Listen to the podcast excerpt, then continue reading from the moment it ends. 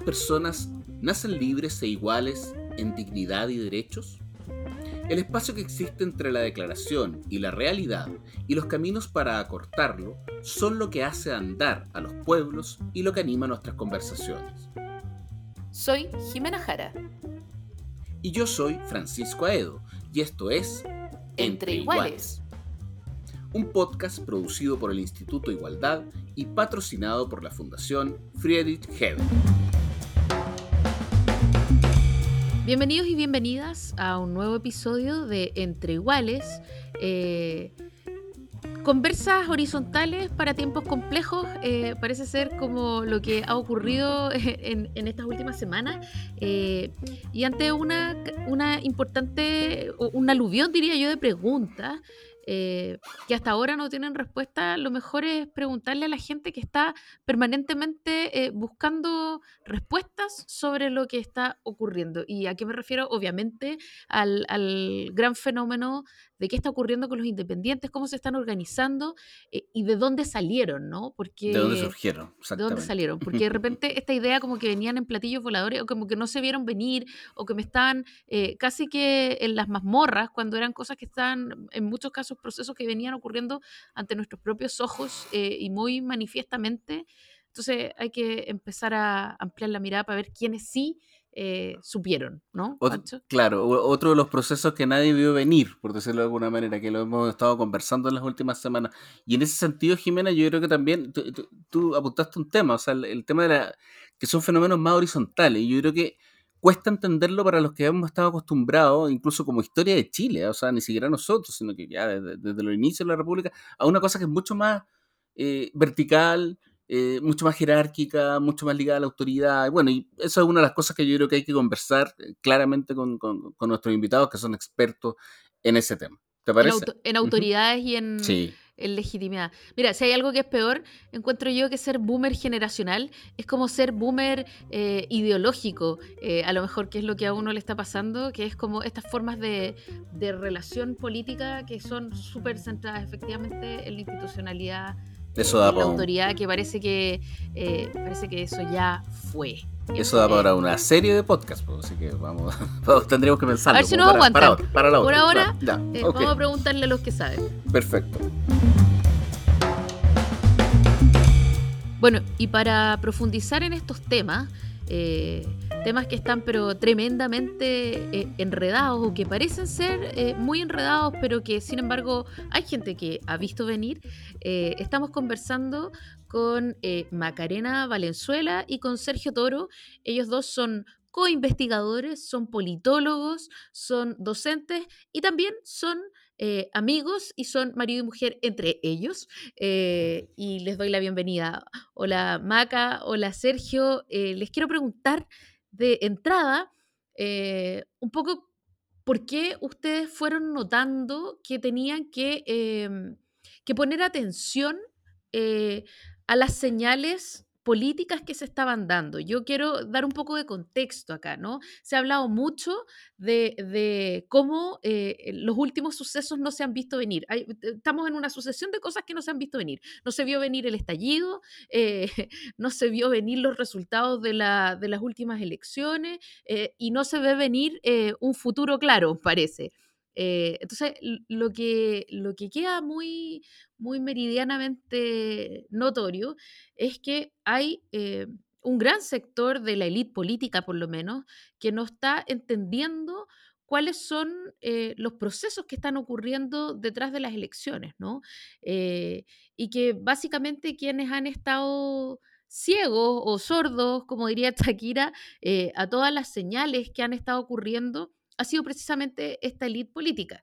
Eh, y en ese contexto, eh, Sergio y Maca eh, que han eh, generado una serie de investigaciones que ustedes pueden leer en CIPER, en, CIPER académico, sobre primero la violencia gradual que tiene que ver con el, con el nacimiento del estallido, también con las nuevas formas eh, de sociabilidad política, han logrado una lectura mucho más asertiva. Entonces, en ese contexto, yo les quiero preguntar por qué empezaron a centrarse en este tema y qué señales los llamaron a ustedes a decir, ¿sabes qué? aquí hay algo que, no, es un, no es un proceso marginal, aquí hay algo que es de suma relevancia que puede cambiar el panorama. Eh, les quiero preguntar. Sabes que yo creo que uno de las eh, de los primeros indicios de la, del proceso de investigación que hemos estado llevando en conjunto con, con la MACA nace de una preocupación de la MACA, que es eh, la lógica de la hipervalorización de la autoridad. Y no sé si Maca quiere comenzar, porque desde ahí empieza como un, una saga que hemos estado desarrollando antes del proceso de, de, de, algunos artículos que hemos desarrollado sobre violencia gradual. Eh, esta idea del el estudio sobre la autoridad y la hipervalorización de la autoridad. Eh, bueno, todo comenzó porque em, eh, yo participé en algunas investigaciones sobre autoridad y asimetrías de poder y observando la realidad eh, que nos rodeaba en ese minuto, em, a propósito del el caso Caradima y caso Carabinero hace muchos años atrás, antes de la explosión del 18 de octubre, Em, nos fuimos dando cuenta en conversaciones diarias con Sergio que, em, que el chileno en general tenemos eh, malas prácticas o malas costumbres que convivimos diariamente con eh, eh, asimetrías de poder y que nuestra sociedad es sumamente jerarquizada, tanto a nivel de género, a nivel de clase social, em, intrafamiliar, laboral, etc. Entonces, esas asimetrías de poder se podían ver reflejadas a sí mismo, eh, no solo a nivel partidario, sino que también a nivel de estereotipos, a nivel del inconsciente. Y por ahí eh, empezaron a, me empezó a llamar la atención cómo el chileno se empezaba a relacionar en sí y que se, llevó, se llevaba reflejado también en la baja eh, eh, representación o la desafección institucional partidaria que presentaban las personas cuando participaban eh, en procesos electorales. Y por ahí empezamos a, abrir y a ver, a vislumbrar ciertas cosas que alejaban al ciudadano de lo institucional, como tradicionalmente se estudia en ciencia política. Sí, yo em, me pregunto porque esta, esta idea de la desafección, que tiene larga data en la investigación, o sea, como la pregunta por la desafección viene casi que como de a partir del 97, cuando empiezan a bajar o aumentan mucho los, los blancos y los nulos. Eh, entonces, una corriente de interpretación era que la gente estaba contenta nomás, que no tenían por qué votar si la gente siente que, está todo bien, entonces no necesita manifestarse porque eh, por excesión le iban a llegar las cosas que, le necesitaba, que necesitaban, ¿no? Entonces, de alguna manera, ustedes notan eh, que existe esta desafección, que existe esta este, este, problema con la autoridad eh, o, esta hipervaloración de la autoridad versus la desafección en los momentos eh, de, votación, pero al mismo tiempo eh, hay otras instancias que empiezan a generarse como de sociabilidad política y, que, y que implican una pregunta, ¿no? Sí, solo para complementar la pregunta de Jimena también, de alguna manera ustedes notan una, tú, hablas de una hipervalorización, digamos, de, lo que es el tema de la autoridad. Y ahí yo te quería preguntar también para complementar la pregunta, ¿es una hipervalorización que es como más o menos transversal a lo largo de la sociedad o se da de repente en algunos sectores de la sociedad con mayor eh, eh, potencia, por decirlo de alguna manera? Eh, además que uno, uno, siempre ha hablado en los últimos 10, 15 años, digamos, del tema de las asimetrías, de las asimetrías de poder que van ligadas muchas veces también a simetrías de la información. Lo que pasa, por ejemplo, cuando, cuando uno habla de, de, ISAPRE o de AFP, que en el fondo hay un usuario, por decirlo de alguna manera, frente a un monstruo, en el cual uno tiene poco y nada de información respecto a un montón de cosas técnicas, ¿no? Sí. Eh, eh, la hipervalorización de la autoridad eh, se relaciona más bien con tiene que ver con, eh, como bien dices tú, con asimetrías de información, pero también tiene que ver con asimetrías de información porque el poder, de, el poder de la autoridad es el, eh, subordinado. Siempre hay poder de una autoridad siempre y cuando el subordinado lo asuma como tal ese poder. Entonces, Cuando, cuando ese poder el subordinado lo asume como tal, cuando tiene una escasez, ya sea de información, una escasez o una carencia de algo. Puede ser una carencia afectiva, paternal, una carencia de alguna divinidad, Dios en el caso de, lo religioso, eh, y, y esos vacíos que tenemos consciente e inconsciente son suplidos por el poder de la autoridad y ahí la hacemos propia. Mientras eso no se haga propio, no va a haber reconocimiento de la autoridad. Y esas, esas dinámicas o esas microdinámicas que hay en, en, en la hipervalorización de nuestra sociedad chilena son las que configuran posteriormente, se van eh, formalizando e institucionalizando hacia arriba, desde las bases hacia arriba, y se van enfrentando entre individuos e instituciones. Entonces, em, si bien sí tiene, tiene mucho que ver con, con, la información, pero también tiene que ver mucho con aspectos del inconsciente también del individuo y muy característicos de la, del, del lazo social de la, de la sociedad chilena. Y ahí hay temas que son también estructurales, en el sentido de, eh, de observar que eh, en esta lógica de, de, autoridad, tanto el individuo subordinado, como dice la maca, observa la autoridad de una determinada manera y también en ese sentido la sobrevalora durante mucho tiempo. Y también la autoridad se autovalora, ¿no? Y eso, lo que, y eso lo que va generando finalmente un distanciamiento y ese distanciamiento incluso es, eh, es en, en, algunos casos, en alguna literatura, es observada, por ejemplo, la literatura de James Scott, cuando habla de la, del arte de la resistencia, es observada por los subordinados y la sabotea de alguna u otra manera. Y, y, y antes del 18 de octubre, ese sabotaje era un sabotaje más, eh, más micro, ¿no? Eh, no era un, no era un sabotaje tan, eh, tan claro como el que luego se vio en el 18 de octubre, donde finalmente se rompió con esta lógica de autoridad.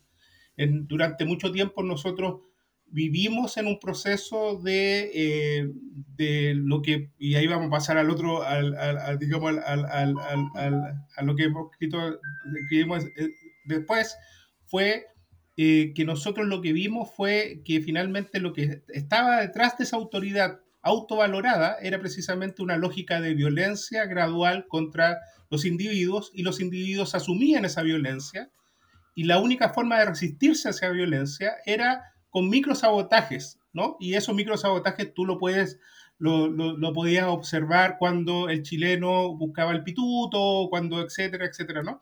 Eh, ese que mucho lo ha visto Manuel Barroso. Pero ese sistema de mucha valoración o autovaloración de la autoridad e hipervaloración de respecto a lo que estaba haciendo la autoridad hace, hace crisis en algún momento, ¿no? Sobre todo si además te ves enfrentado a la vulnerabilidad ante el mercado. Entonces, la, una violencia gradual del Estado sobre esta lógica de autoridad, de imposición, y una vulnerabilidad ante el mercado genera un, un caldo cultivo finalmente que hace que las personas se den cuenta de que estar bajo la subordinación de este tipo de autoridad ya no es eh, relevante y ya hace finalmente un, genera, genera un problema, digamos. Y ese problema eh, hay que solucionarlo de otra manera. Y otro, otro aspecto interesante, eh, otra como arista que se puede adicionar a esto es que sumado a los dos puntos anteriores, también la sociedad en general, la sociedad global en estos tiempos, eh, el ciudadano eh, es más educado y por como es más educado, en general es más crítico. Mm. Y ese, ese, esa conciencia de ciudadano en sí, de tener conciencia de su lugar en la sociedad, eh, lo hace movilizarse, eh, lo hace interesarse más en sus temas que lo rodean, lo hace interesarse en los territorios, lo hace movilizarse. Entonces, esa mezcla de eh, mayor educación, ¿cierto? Hacer un ciudadano crítico, efectos de demostración de, de, de, por ejemplo, esta, esta dinámica que señalaba Tomás Mulián de, de hacer al chileno ciudadano a través del consumo, pero el consumo producía su efecto de demostración que provocaba frustraciones, ¿cierto? Tanta desigualdad, tanta, eh, tanta diferencia de clase social, eh, eh, poco interés en, en, lo político, todo ese caldo de cultivo que mm. se fue generando, eh, eh, se fue transformando gradualmente en una violencia que eh, por las dinámicas de, de, hipervalorización de la autoridad eh, se iba carcomiendo de a poco, de a poco, de a poco, hasta que llegamos, eh, hasta que empezaron a comenzar a explotar estas crisis institucionales eh, religiosas, carabineros, eh, desafección, hasta que llegamos al explota del 18 de octubre. Y en ese sentido, hay una, hay una primera perplejidad, por lo menos desde la lectura como más de las élites, de, bueno, con quién hay que hablar, ¿no? La solución de estos problemas generalmente es como, ya, listo, a quién hay que cooptar, por decirlo de alguna manera, o con quién hay que hablar para tener el petitorio y decir esto se puede, esto no se puede, y que aquiete de alguna manera eh, a las masas. Estoy hablando en términos súper super gruesos, pero no... Eh, como tradicionalmente se entiende que hay ciertas cabezas de, de estas revueltas eh, con las que se negocia la bajada de la revuelta o de la rebelión, cosa que no ocurrió ahora, que era un contexto eh, atípico. Eh, y, y, entonces no ocurre porque están ocurriendo también cosas distintas, cosas de sociabilidad distintas, que son las que finalmente vienen a cristalizar en el año que le sigue, ¿no? El, el quiebre con el Estado por tanto, el quiebre con la autoridad eh, genera también un quiebre a las jerarquías, ¿no? Y ese quiebre a las jerarquías también se da desde la perspectiva organizacional. O sea, no es solo un quiebre hacia las jerarquías preestablecidas por la institución, sino que a la forma de organizarse a través de las jerarquías. Es decir, eh, lo que se genera es precisamente un quiebre con el tipo de organización basada en la lógica jerárquica.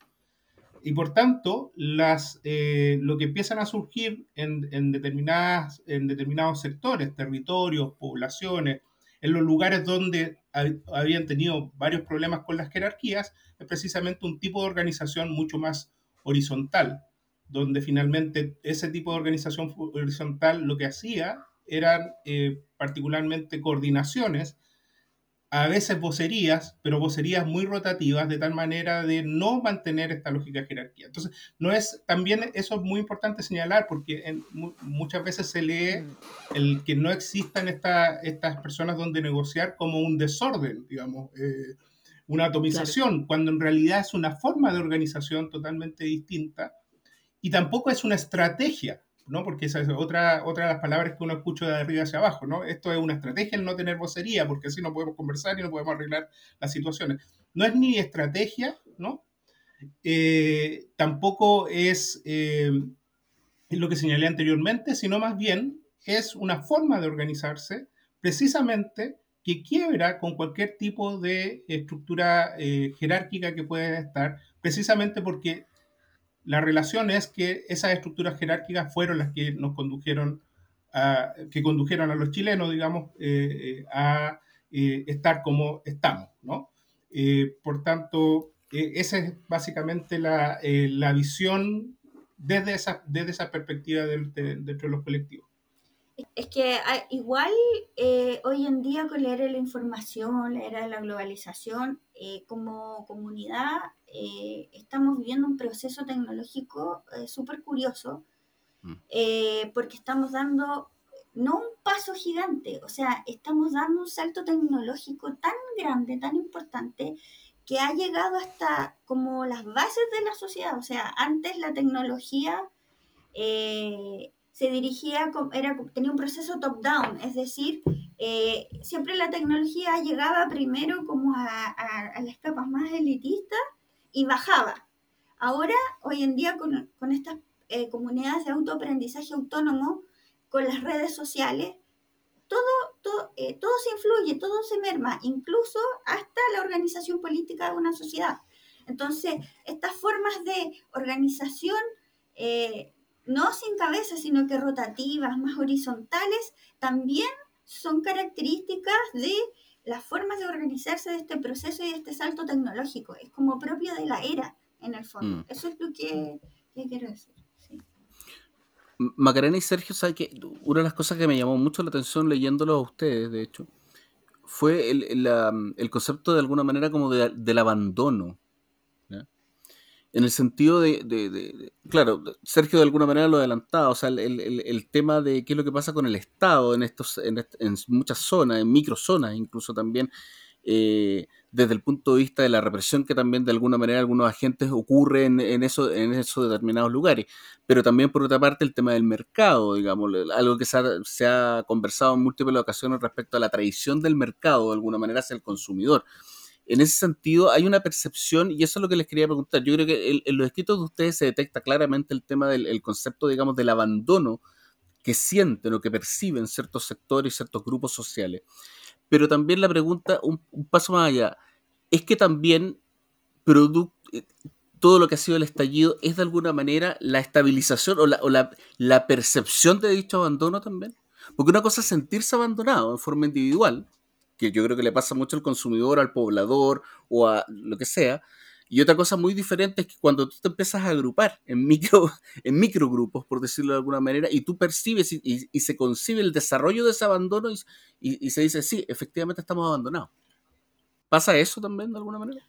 Sí, yo creo que el, proceso del estallido fue un eh, es el momento del acompañamiento, ¿no? Eh, que básicamente lo que ocurre en el estallido es también un quiebre súper importante de esta idea de abandono casi individual, donde cada uno sufríamos esto, a, un proceso de entender que ese abandono no era solo de un individuo en particular, sino que er, er, era un abandono bastante colectivo, donde cada uno podría eh, eh, mostrar, digamos, cuáles eran las huellas de ese abandono. Ahora, cuando nosotros hablamos de abandono, también hay que entender que eh, eh, ese abandono se percibe de manera distinta y bastante heterogénea en los diferentes lugares. Por ejemplo, en, las poblaciones el abandono está, eh, en realidad es un abandono con opresión, ¿no? O con coerción, más, más que opresión, con coerción, ¿cierto? Es un abandono donde hay, donde generalmente llega el aparato estatal y el aparato estatal lo que hace es hacer generar coerción en las poblaciones. Entonces, el Estado está presente, pero está mal, presente de mala manera, ¿no? Eh, y ese abandono también en las poblaciones también se da en las lógicas de la segregación, es decir, un pasaje en, un determinado, en una determinada población no se habla con el otro pasaje de otra determinada población, es decir, no, no entres a esa población porque eh, pasa esto, o a ese pasaje porque pasa esto, ¿no? Porque, y este pasaje es más tranquilo, etc. Entonces hay un elemento de segregación súper relevante que también implica eh, lógicas de abandono porque finalmente dentro de, esa, de esas comunidades no, no existía tampoco ese, ese ánimo eh, colaborativo. El, en los territorios, en cambio, eh, el abandono es distinto porque es un abandono ante la explotación industrial. Es decir, el, Estado no está presente y no controla la actividad industrial. Eso es lo que uno logra, logra ver en, territorios más bien eh, que le llaman zona de sacrificio, ¿cierto? O sea, en esos, en esos lugares están eh, presentes em, una serie de industrias y el problema del Estado ahí que es que el Estado no controla la producción de las industrias y en algunos casos, incluso el Estado es parte de, ese elemento industrial ¿no? que contamina. Entonces, eh, bueno, todas esas, todos esos problemas que, que, los individuos tenían de manera individual y que reclamaban de manera individual, se van, van, van generando una especie de confluencia hacia dinámicas más colectivas. Eh, primero de reclamo, ¿no? Eh, y el estallido es una confluencia de estos grupos, ¿no? del, del reclamo y después ya también, después del estallido, de un, un, objeto político, ¿no? O un objetivo político, que es precisamente no queremos volver más, y por eso esto, esto de no volver más a la, nueva, a la normalidad, digamos, porque eh, se transforma en un objetivo político, el no volver nuevamente a ese abandono. Eh, sí, el abandono también es, una, es un concepto que el abandono institucional es un concepto que salió en una investigación eh, larga que hizo Katia Araujo, eh, donde hizo unas entrevistas a varios chilenos y ella eh, logró detectar hace como cinco años atrás este sentimiento de abandono que tenían los chilenos con las instituciones en general. O sea, y Tomás Mulián también lo venía detectando, Garretón también lo detectó. Eh, habían varios síntomas, varias investigaciones en las ciencias sociales que venían detectando esta sensación de abandono en el chileno. Eh, y que, y que estaba carcomiendo el tejido social pero que, eh, y que se potenció con el sentimiento de abandono eh, territorial con respecto, como decía Sergio, eh, con respecto a las consecuencias de las industrias y los terrenos. Ahí es donde llevó a impulsar, ¿cierto?, la acción colectiva, esa específicamente con la industria, ese, mm, estímulo del abandono industrial, de, como del desamparo frente a, las industrias, los efectos medioambientales que afecta directamente a la salud, la calidad de vida, ese fue como el, push, por decirlo así, el empuje que llevó a la acción colectiva. Y respecto justamente de la acción colectiva, eh, uno puede notar que las agendas detrás de, la organización son súper diversas. Eh, ya lo vienen diciendo ustedes ahora, ¿no? Eh, tienen que ver con, con, el agua, tienen que ver con, con, el no extractivismo, tienen que ver con el feminismo, tienen que ver con la seguridad social, eh, tienen que ver con el cuidado animal. en fin, hay, hay, una serie de focos distintos, muy diversos que están, por ejemplo, detrás de la lista del pueblo, pero también detrás de otras listas de independientes eh, y que sin embargo se empiezan a articular. Y aquí, eh, esta es una pregunta, yo les confieso que esta es una pregunta muy antigua, que tengo como desde que mm, entrevistaba a los grandes eh, filósofos políticos a propósito del altermundismo, ¿no? De esta idea del, otro mundo es posible, porque estaba el foro de Sao Paulo y entonces había una serie de agendas también muy atomizadas, muy diversas, muy ricas, pero que no necesariamente eran ni coherentes ni articuladas, sino que ahí era, era un, gran espacio en el que se daba una mirada catártica respecto de todo aquello que nos faltaba como desarrollo humano, ¿no? Eh, y, esto parece ser una cosa distinta. Sin embargo, eh, y este es el plus, porque yo muchas veces preguntaba, bueno, ¿cómo se hace para que esta suma de demandas y de agendas pequeñas se articulen en, una acción política coherente que les permita dar salida no solo una a una, sino que, permita eh, otro camino político? Eh, se los pregunto a ustedes, hoy día que estamos viendo que hay algunos esbozos de acción política, eh, de estrategia política eh, y de, de, articulación de aquellas agendas que parecían en algún momento fragmentadas, pero que sin embargo cuajan debajo de esta misma idea quizá del abandono o del, del no me pasaba solo a mí, no le pasa solo a mi tema, ¿no? Yo creo que la, respuesta está en, la lógica de la inteligencia colectiva. Eh, y que se ha venido trabajando ahora, eh, bueno, la, idea de la inteligencia colectiva es algo que se ha venido trabajando hace mucho, pero la inteligencia colectiva en términos de capacidad también de tomar decisiones se ha venido trabajando hace muy poco.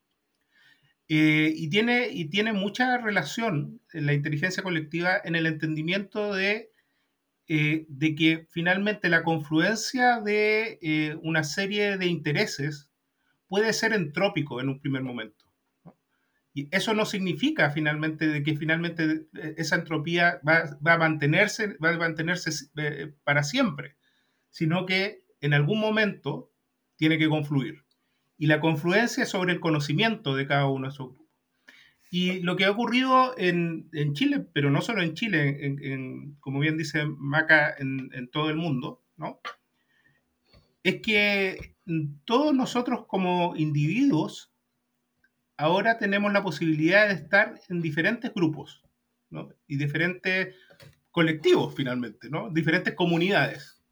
Eh, no solamente vamos, eh, no solamente vamos a estar en la comunidad animalista, sino que podemos estar en eh, la comunidad animalista, la comunidad de gamer, la comunidad, o sea, nosotros podemos estar en varias comunidades a la vez y lo que hacemos es un poco transmitir ¿no? nuestras experiencias en distintas comunidades y eso finalmente genera una lógica de confluencia de inteligencia colectiva.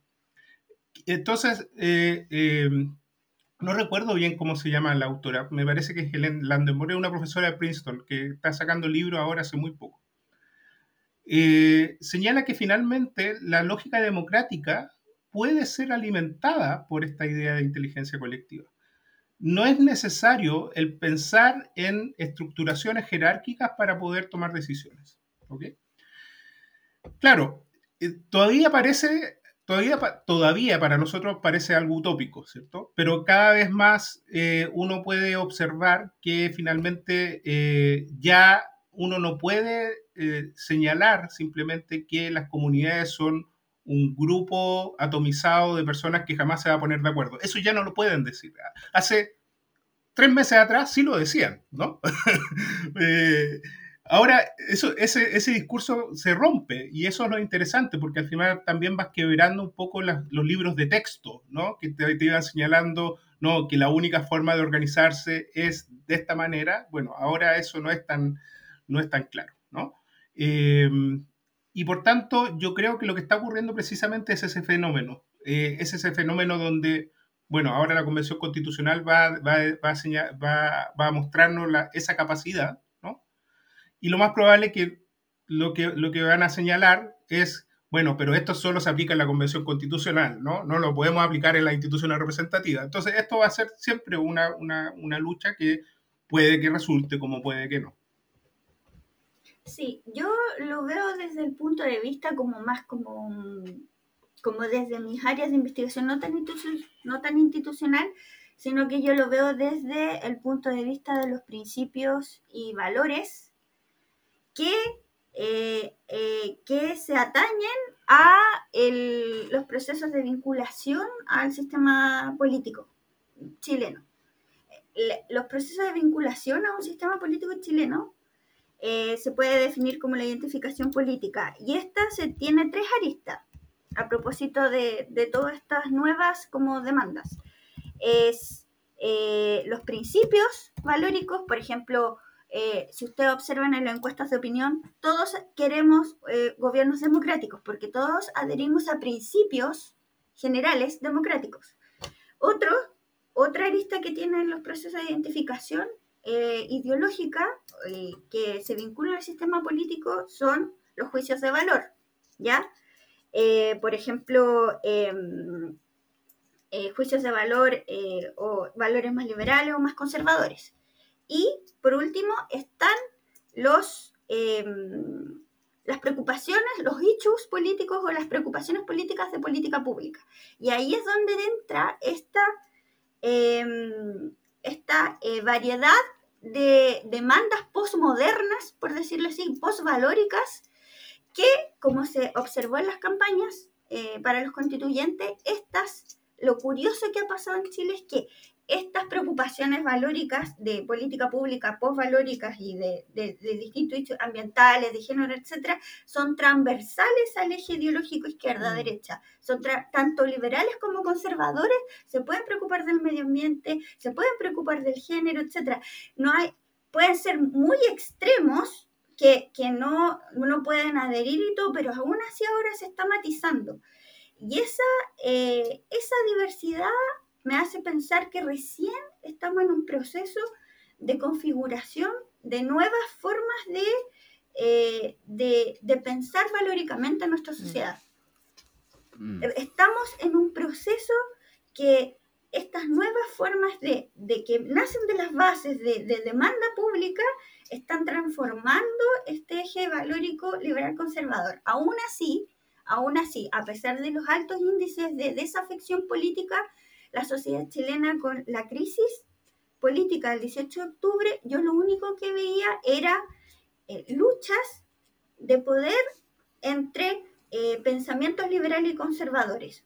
Los liberales luchaban mm. por eh, querer una sociedad, una visión de mundo donde hubiera mayor igualdad, mayor justicia social, mejores pensiones, mejor educación, etcétera, etcétera. Y por otro lado, los conservadores eh, luchaban por una visión de sociedad que fuera eh, más ordenada, eh, orden, desarrollo económico. desarrollo, etcétera, económico, y no es que uno sea mejor, sino que son visiones de sociedad que el chileno quiere. Por tanto, más que decir, más que conscientemente, más que aunque la gente conteste conscientemente en la encuesta de opinión pública que eh, no, eh, no tiene interés o no se siente, eh, no siente un vínculo ideológico en el sistema político, lo que yo vi en las calles, lo que yo he visto en el proceso constituyente, es todo lo contrario. Los chilenos tenemos cada uno una visión clásica, tradicional, de liberal valóricamente y conservador, mm. cuyos demandas eh, eh, postmodernas o postvalóricas eh, son transversales a este eje liberal conservador izquierda-derecha.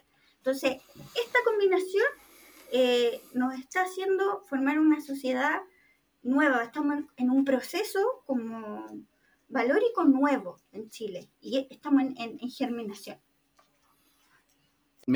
yo estoy como casi al límite de si les pregunto o no les pregunto, porque en realidad de alguna manera lo contestaron con esta, con, esta respuesta larga, pero me pasa, e, e, es sobre el futuro de esto. ¿ya? ¿Por qué? Porque es como la típica pregunta que uno se hace, que antes se decía otro, otro mundo es posible, otro, punto, otro Chile es posible. ¿Por qué? Porque yo eh, compro absolutamente el argumento que está dando Macarena respecto al tema de la transversalidad, que yo creo que supera, digamos, en muchos casos, efectivamente, quizás el tema del medio ambiente. Hay personas que pueden ser de izquierda, pueden ser de derecha, pueden ser medio ambiente. Pero me pasa un tema con la atomización de, la, de, la, de las demandas. ¿Me entiendes? Y, ahí es donde me, obviamente quizás con mi, con mi, estilo absolutamente clásico de democracia representativa, se me, se me hace todavía difícil entender y compro lo que estás diciendo tú respecto a que quizás somos, estamos en un proceso, en una germinación, digamos. Pero, pero me pasa eso con la atomización de, las demandas. O sea, me acuerdo que uno de los carteles que más sigo recordándome el estallido es ese que decía, eh, son tantas cosas que no sé qué poner. Sí. ¿Entiendes? Entonces, la pregunta ya es hacia el futuro.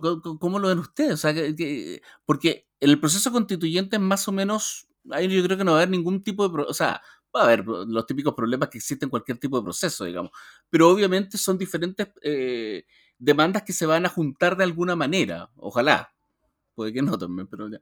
Pero ¿qué es lo que pasa después? ¿Qué es lo que pasa después con esas demandas? Porque muchas de esas demandas además son muy locales. Lo hemos conversado en, otra, en otra ocasión, son muy locales, tienen que ver con la zona de sacrificio, con diferentes cosas. Entonces, ¿de qué manera se van canalizando? Sobre todo en un movimiento o en un grupo o en un grupo de grupos que tiene el problema que dices tú respecto a las jerarquías y las autoridades también. ¿Me entiendes? Esa es la pregunta acerca del futuro, por decirlo de alguna manera. De mi punto de vista, de mi punto de vista, eh, el, el, entrar a un proceso de conformación o de construcción de una constitución a través de la Convención Constitucional, en cierta manera lo que tú estás haciendo es eh, sincerar eh, los problemas que se, estaban generando antes y tratar de solucionarlos a través de una nueva norma institucional, ¿no? y de distribución de poder, ¿no? De, con nuevos valores, con nuevos principios, y el mantenimiento de esos valores y esos principios y esa nueva forma de redistribuir el poder, ¿no? de aquí a futuro. Mm. Eh, por tanto, también hay que entender que todos estos colectivos, movimientos, surgen de causas, causas sociales. Y esas causas sociales son producto de que no se ha resuelto ese problema social. Por tanto, eh, eh, lo que yo también estoy observando es que estos colectivos no son colectivos con vocación de poder, sino que son colectivos con vocación de cambio. Y por tanto, cuando se logren esos cambios, eh, que son cambios además, como decía Maca, súper transversales, no, no, no, es un problema de... Nosotros no estamos, como bien dice Juan Pablo Luna y Fernando Rosenblatt, ¿no? Eh, nosotros podemos estar polarizados en algún, en algún caso, pero jamás radicalizados. No, no, no ha llegado el proceso de radicalización, ¿no? sino que más bien tenemos visiones, existen visiones distintas entre la elite y un grupo importante de chilenos, ¿no?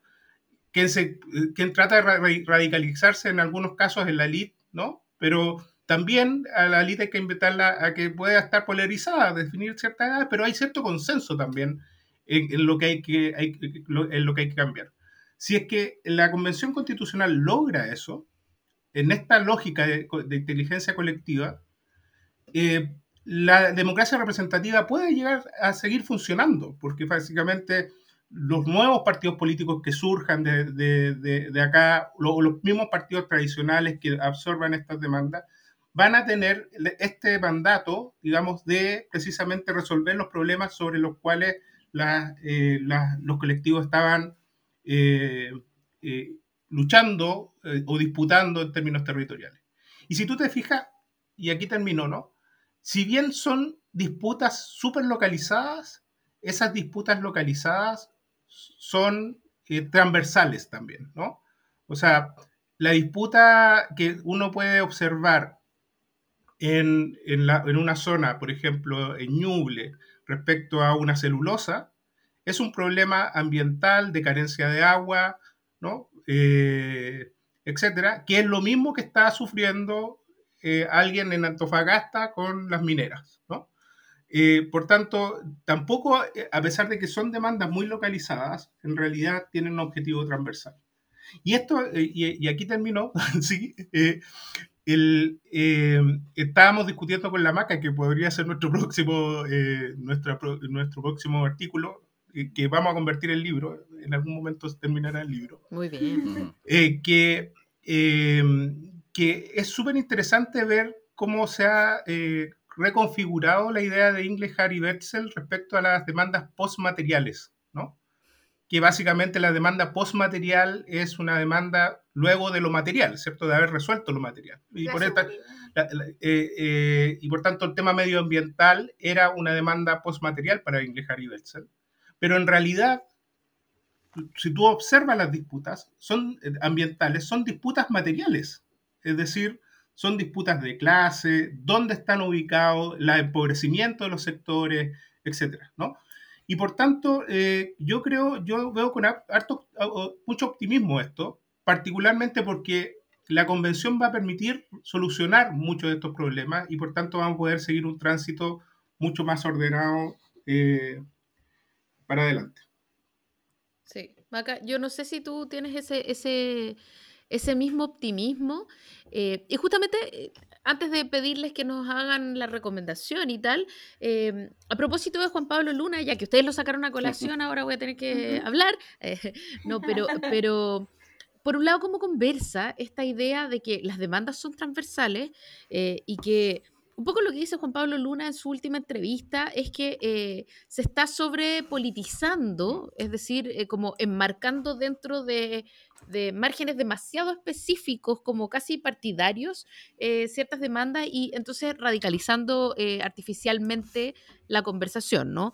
Eh, pero por otro lado, lo que dice la Maca es que toda esta conversación finalmente tiene que ver con valores y con visiones de mundo que siguen siendo liberales conservadores, ¿no? O sea, como sigue siendo la COF full esto, ¿no? Eh, sigue siendo una conversación de qué tipo de familia queremos, qué tipo de sociedad queremos, eh, qué tipo de valores priorizamos, y eso sí es súper eh, ideológico, no político en términos de marcos de partidos políticos, pero sí es sumamente ideológico. ¿O muy tonto lo que estoy diciendo? No, no, no, no, no, no, no. Es que lo que pasa es que mm, eh, la ciencia política, evidentemente, los procesos que se observan o que observamos como disciplina eh, son bastante institucionales y tratamos de aproximarnos a los fenómenos desde la institucionalidad. Entonces tratamos de observar y dar explicación desde ese punto de vista y de ahí es de donde se pueden observar, si tú lo ves desde ese prisma institucional, sí, efectivamente tú puedes observar que eh, estas eh, demandas transversales postmateriales eh, las, pueden tomar o institucionalizar ciertos partidos y se pueden particularizar. Pero si tú lo ves desde el prisma valórico, que es como desde la psicología política, que es lo que yo veo, que son como es la investigación que estoy haciendo ahora, em, yo veo que todo, más que desafección, eh, y más de lo que digan, eh, lo que les responden las personas en la encuesta de opinión en forma consciente, reflexiva, en, el, en forma implícita, los chilenos y en, general, en el, en el, caso específico de, de Chile, eh, lo que se está luchando lo que se disputa en el proceso constituyente, lo que se, lo, el problema que, que, se luchó en las calles el 18 de octubre, eh, la, lo, las problemáticas que surgen con el COVID son, eh, lo que hay implícito es la clásica eh, diferenciación entre valores liberales y conservadores, en los tres fenómenos. Maca. Entonces, depende del punto de vista. Claro, obviamente. De, o sea, del prisma o desde el del approach que uno lo quiere observar. Mm -hmm. Es, es, como, es como desde, la, desde el approach que lo observo yo y el aporte que puedo hacer, digamos.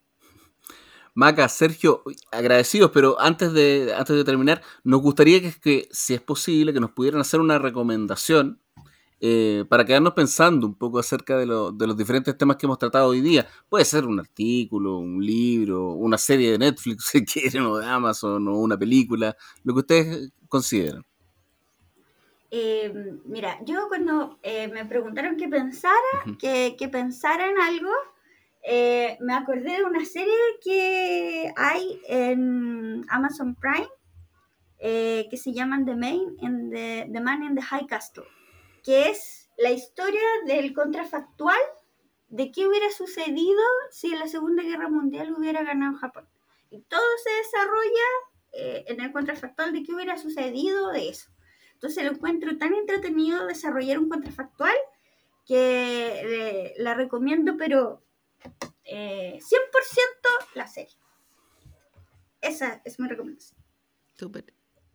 Eh, yo voy a recomendar a Helen Landemore, que el 2020 escribió un libro que se llama Open Democracy, que es un poco de lo que estamos hablando, ¿no? Sobre la lógica de inteligencia, eh, inteligencia eh, colectiva. Y también, si me permiten, también quiero, eh, siempre me gusta recomendar a, a James Scott, ¿no? Como re, volverlo siempre, ¿no? Porque tiene un buen texto que se llama Los dominados y el arte de la resistencia, que básicamente lo que observa es precisamente cómo los individuos ante estructuras jerárquicas buscan formas de microsabotear a su patrón. ¿no?